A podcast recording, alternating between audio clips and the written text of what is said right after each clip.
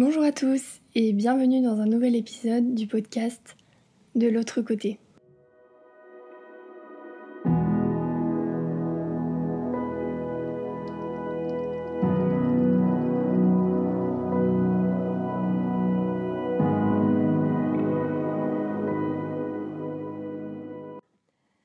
Aujourd'hui, on va parler d'un deuil assez particulier puisque l'histoire qu'on va entendre est celle d'un deuil périnatal. Alors la mort périnatale, qu'est-ce que c'est? C'est une mort qui va survenir au cours de la grossesse, à la naissance ou durant les sept premiers jours de la vie. Le deuil périnatal, c'est un petit peu euh, particulier puisqu'on n'a pas vécu avec la personne, on n'a aucun passé, aucun souvenir, mais c'est plutôt un deuil ben, du futur, de l'avenir et de, des projets, ce qu'on avait envisagé. C'est pour ça que c'est un deuil qui n'a vraiment euh, rien à voir, qui est très différent d'un deuil que l'on fait lorsqu'on perd un proche que l'on a connu euh, au cours de sa vie. On va donc écouter euh, Agnès pour ce témoignage. Pour vous remettre dans le contexte, avec son mari, ils avaient déjà eu un premier enfant qui s'appelle Damien. Elle est ensuite tombée enceinte de jumelles et elle en a malheureusement perdu une au cours de sa grossesse. Ce qui s'est passé, ben, justement avant cet événement-là, il y a eu le décès de ma maman deux ans avant. Et donc, un décès qui était vécu très difficilement. Le ciel nous est tombé sur la tête. Ça, c'est vraiment le mot qu'on peut employer, on ne s'y attendait pas vraiment. Et puis donc, eh ben, Adeline euh, donc, est arrivée euh, deux ans après, après cet événement. Je suis donc tombée enceinte. On m'a dit bah oui, qu'il y avait bien un bébé. On m'a suivi euh, toute ma grossesse pensant qu'il y avait un bébé. Je devais accoucher en fin d'année, au mois de décembre normalement.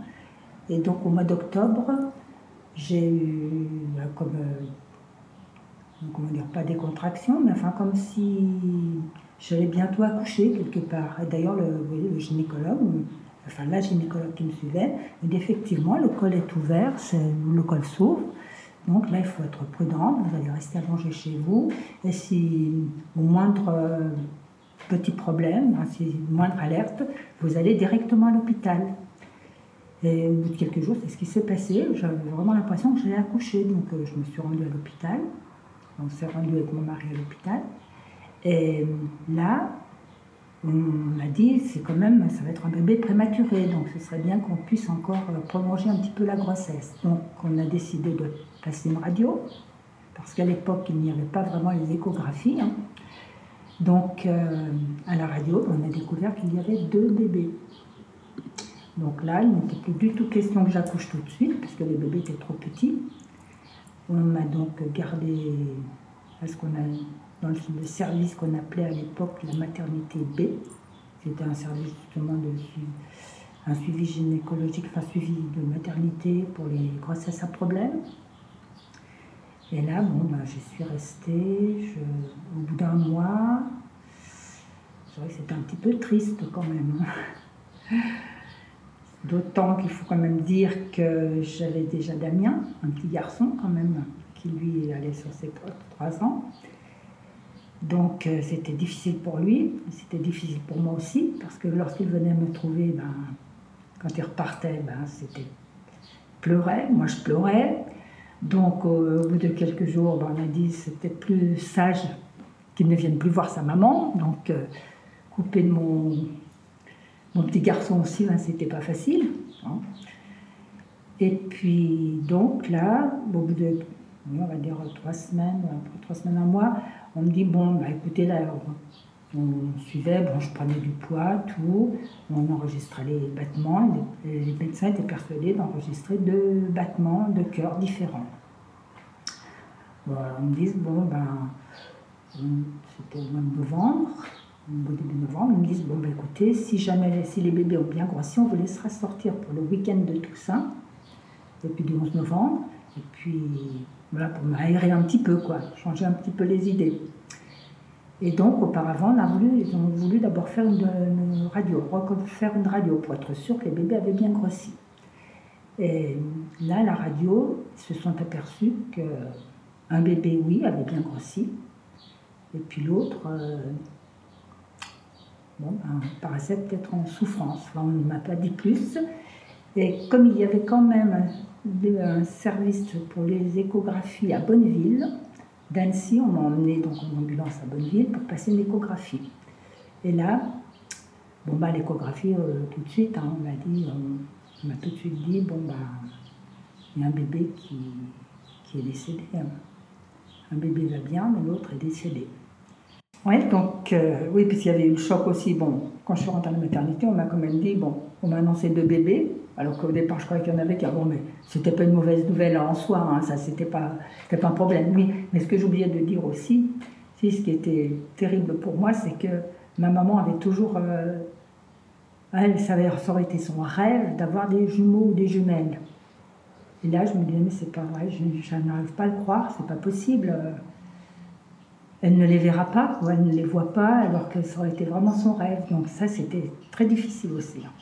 Donc, quand euh, là, quand on a passé l'échographie et qu'on m'a dit que cette fois-ci, il y en a un qui était mort, donc deuxième choc. Là, mais choc, là, plus violent, parce que le premier, c'était pas vraiment un choc. Euh, c'est plutôt, oui, il y en a deux, bah, c'est bien s'il y en a deux. Hein. Et donc je suis revenue sur Annecy et là on m'a dit bah, cette fois-ci il faut accoucher tout de suite. Hein. Pas question que vous sortiez, vous alliez passer le week-end chez vous. Là maintenant, il faudrait, vous allez vous promener, vous allez bouger pour que le bébé descende. Hein. Et bon, donc Adeline est donc née euh, le 8 novembre. Donc, euh, et effectivement, elle était. sa sœur était bien décédée. Et d'après les analyses, ils se sont aperçus que finalement, ben, son décès remontait au mois d'octobre.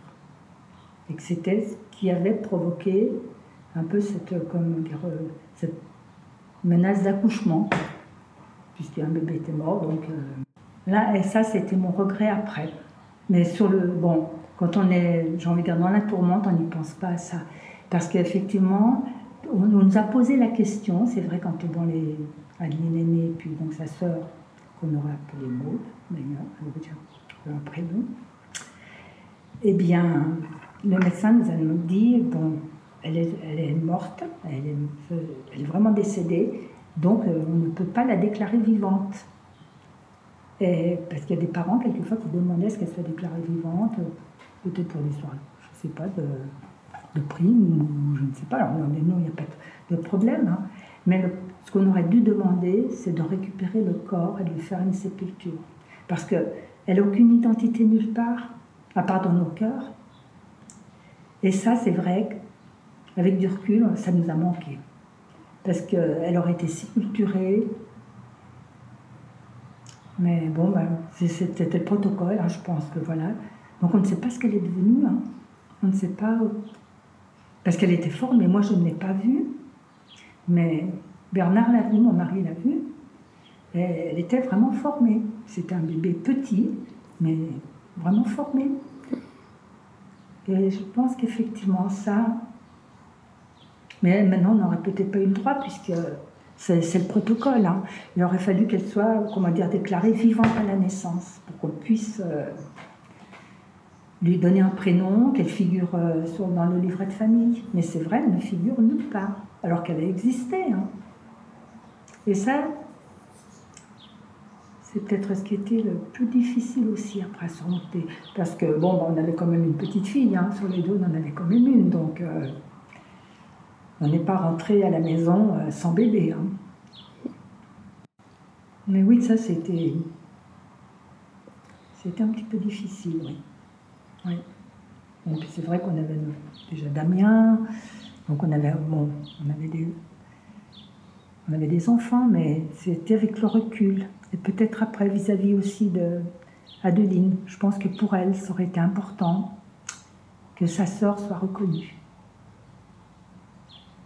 Mais je pense que, moi, peut-être qu'à l'heure actuelle, les choses ont changé, je ne sais pas. Effectivement, aujourd'hui, cela a changé. Je me permets de faire ce petit aparté pour vous en informer.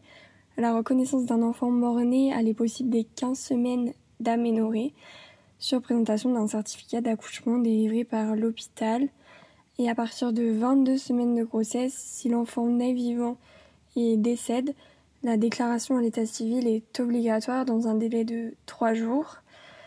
Les actes de naissance et de décès sont établis et reportés obligatoirement dans le livret de famille. Alors, c'était ben, très mitigé, oui, parce que oui, parce qu'il faut dire, là oui, j'ai oublié de dire que c'est vrai que lorsque je suis rentrée donc à l'hôpital, j'avais une impression de mort. Mais je me, dis, je me suis dit, bon, ça doit être parce que euh, ma maman est décédée à l'hôpital deux ans auparavant, je ne suis pas revenue dans ces lieux, donc euh, ça doit me travailler un petit peu. Et donc cette notion de mort, euh, comment dire, j'y pensais, elle était très très présente. Et à tel point que lorsqu'on m'a dit justement que j'avais des jumeaux, je me suis dit, bon, ben, je ne vais pas supporter l'accouchement, c'est sûrement ça. Donc c'est moi qui vais mourir. Donc, euh, c'est bon, mais. donc, avec euh, mon mari, bon, bah, c'était un petit peu difficile parce que j'en étais même à lui dire euh, si je meurs, il faudra bien prendre soin des enfants. Donc voilà, dans quel état d'esprit j'étais un petit peu. Et paradoxalement, bah, justement, quand on m'a annoncé que le bébé était décédé, c'était comme si cette notion de mort s'en allait, justement. Ce poids, cette mort qui était très présente, est partie. Donc j'avais plus ce sentiment, bon, donc euh, la présence de la mort, qui était vraiment une mort, euh, mais c'était c'est difficile à expliquer, hein, savoir que la mort est présente. Donc euh, ce sentiment-là est parti, mais c'était autre chose, c'est vrai, une grande déception, parce que bon, moi, je m'étais, on s'y était déjà habitué, on savait qu'on en aurait deux. Et on imaginait déjà plein de choses. Hein. des jumeaux, ben, quelle expérience, ça allait être une expérience aussi. Je pense qu'il doit être euh, pas commune quand même. Et puis le fait de, voilà, me disait, je me disais ma maman, bon, mais d'accord, on n'a pas eu de jumeaux, mais c'est moi qui ai des jumeaux à la limite. Hein. donc, euh, je pense souvenir par rapport à elle ben c'était, je trouvais que c'était bien quoi aussi. Donc là, c'était, ben c'était quand même difficile aussi. Donc c'était paradoxal parce qu'il y avait deux sentiments, à la fois un soulagement, et à la fois aussi une grande tristesse. Mais c'était pas dans le même registre. Ben voilà, il y, avait, il y a eu tellement de soubresauts, tellement de que il n'y a peut-être pas quelque chose qui m'a marqué le plus. Et puis je pense que quand Adeline est née, ben, j'étais tellement contente qu'elle soit là qu'elle soit bien, qu'elle soit vivante, qu'elle soit. Mais c'est vrai que le mois, c'était un mois très très difficile, enfin, octobre-novembre, c'était un mois très difficile, très très difficile. Mais bon, j'ai été quand même, je pense, bien entourée, donc. Euh, donc, ce qui était le plus difficile, ben, moi, je peux pas donner un, je peux pas donner un classement. Je pense que parce que c'était des nouvelles très différentes. C'était des nouvelles très différentes. Bon, parce qu'on nous dit, bah, vous attendiez des jumeaux, bah, c'est une surprise, parce que surtout que là, on avait préparé pour un bébé, mais enfin, ça, c'est ça passe après. Surtout que tout se profilait très très bien en plus, puisque on a des amis qui nous disaient, mais ils avaient des jumeaux en début d'année, ils n'avaient pas de soucis, on a déjà la poussette, on a, parce que nous, dans notre tête, dans les, moi j'étais, comment dire, bloquée à la maternité, donc euh, je me disais, bah, pour aller faire les achats, c'est compliqué, en rentrant euh, avec trois enfants, ce sera compliqué. Donc, tout se planifiait quand même. Donc, euh, et ça, comment dire, c'est pas un choc, ça. C'est pas. non, le choc, c'est plus, oui, quand dit que le bébé est mort, quoi. ça, c'est autre chose. Donc c'est un choc, mais en même temps une libération, puisque cette présence de la mort s'est envolée. Pour Damien, bah, c'est ma belle-mère qui s'en est beaucoup occupée. Donc il est allé chez sa mamie. Donc il est resté oui, tout le mois chez sa mamie. Donc soit je savais qu'il était, comment dire, bien dans de bonnes mains. Hein, que ça, il n'y avait pas de souci de ce côté-là. Donc et puis ben, Bernard à la maison ben, se, débrouillait. Puis j'avais mes sœurs très présentes aussi. Hein. Mes sœurs qui m'ont beaucoup, beaucoup aidé aussi. Hein. Donc euh, non, là, on était très bien entourés. Hein. Très, très bien entourés. Donc euh, là, de ce côté-là, euh, oui, tout, se passait bien. Quoi. Ben, je pense que déjà ben, la présence d'Adeline, quoi, elle était là. Donc pour moi, ben, me disait, on en a une, hein, on en a une, puis, elle va bien. Quoi. Donc euh, la présence d'Adeline, euh, Damien, donc voilà, donc j'étais prise, on est un peu pris, et puis on est, on, on est occupé. Donc l'autre bébé, puis moi je ne l'avais pas vu, donc donc j'arrivais pas à mettre euh, comment dire, un visage. C'était peut-être plus après, dans les années qu'on suivit, où là où on se dit, où justement on se dit, tiens, j'aurais bien aimé quand même euh, peut-être la voir. Et puis après, voilà, se dire, elle, n'existe pas au-dessus de la loi. Enfin, puis, il n'y a aucun lieu où on peut dire, ben voilà, elle repose ici ou elle repose là. Donc, euh, oui, on ne sait absolument pas ce qu'elle est devenue. Donc euh, c'est plutôt ça, je crois que. Mais ça s'est fait après ça. Mhm. Et puis c'est vrai qu'après, bon, par rapport à la mort, j'ai beaucoup de. Bon, à cette époque-là, je me posais des questions, je ne savais pas trop ce qu'il y avait après la mort, hein, ce que signifiait le mot mort. Et comme après, bon ben. Mais ça, c'était donc. C'est plus le fait du décès de ma maman qui avait déclenché ça, mais enfin, ça, ça a dû contribuer. Le décès aussi, ben, on va dire la sœur d'Adeline, là aussi, ça a dû contribuer. J'avais besoin d'avoir des réponses par rapport à la mort. Donc, ben, je suis partie dans ce qu'on appelle une quête spirituelle. Et donc, pour moi, maintenant, la mort, ben, la mort n'existe pas. Hein. Donc, j'ai envie de dire, cette petite fille, bon, ben, elle n'est pas dans un cimetière, elle ne repose pas dans un cimetière, ni par exemple des cendres dispersées dans la nature, mais je sais que sa conscience, on a certains diront son âme, on l'appelle comme on veut, mais je sais qu'elle est vivante quelque part, hein. même si euh, elle n'est pas présente, euh, n'a pas été présente parmi nous. Je sais qu'elle est présente sur un autre plan. Donc, euh, c'est comme si j'avais une, fille aussi. Hein. je pense souvent à elle aussi, mais sur un autre plan. Je pense qu'on vit selon son ressenti. Chaque situation est quand même extrêmement différente. Mais je pense que ce qui est peut-être bien, c'est de se faire aider.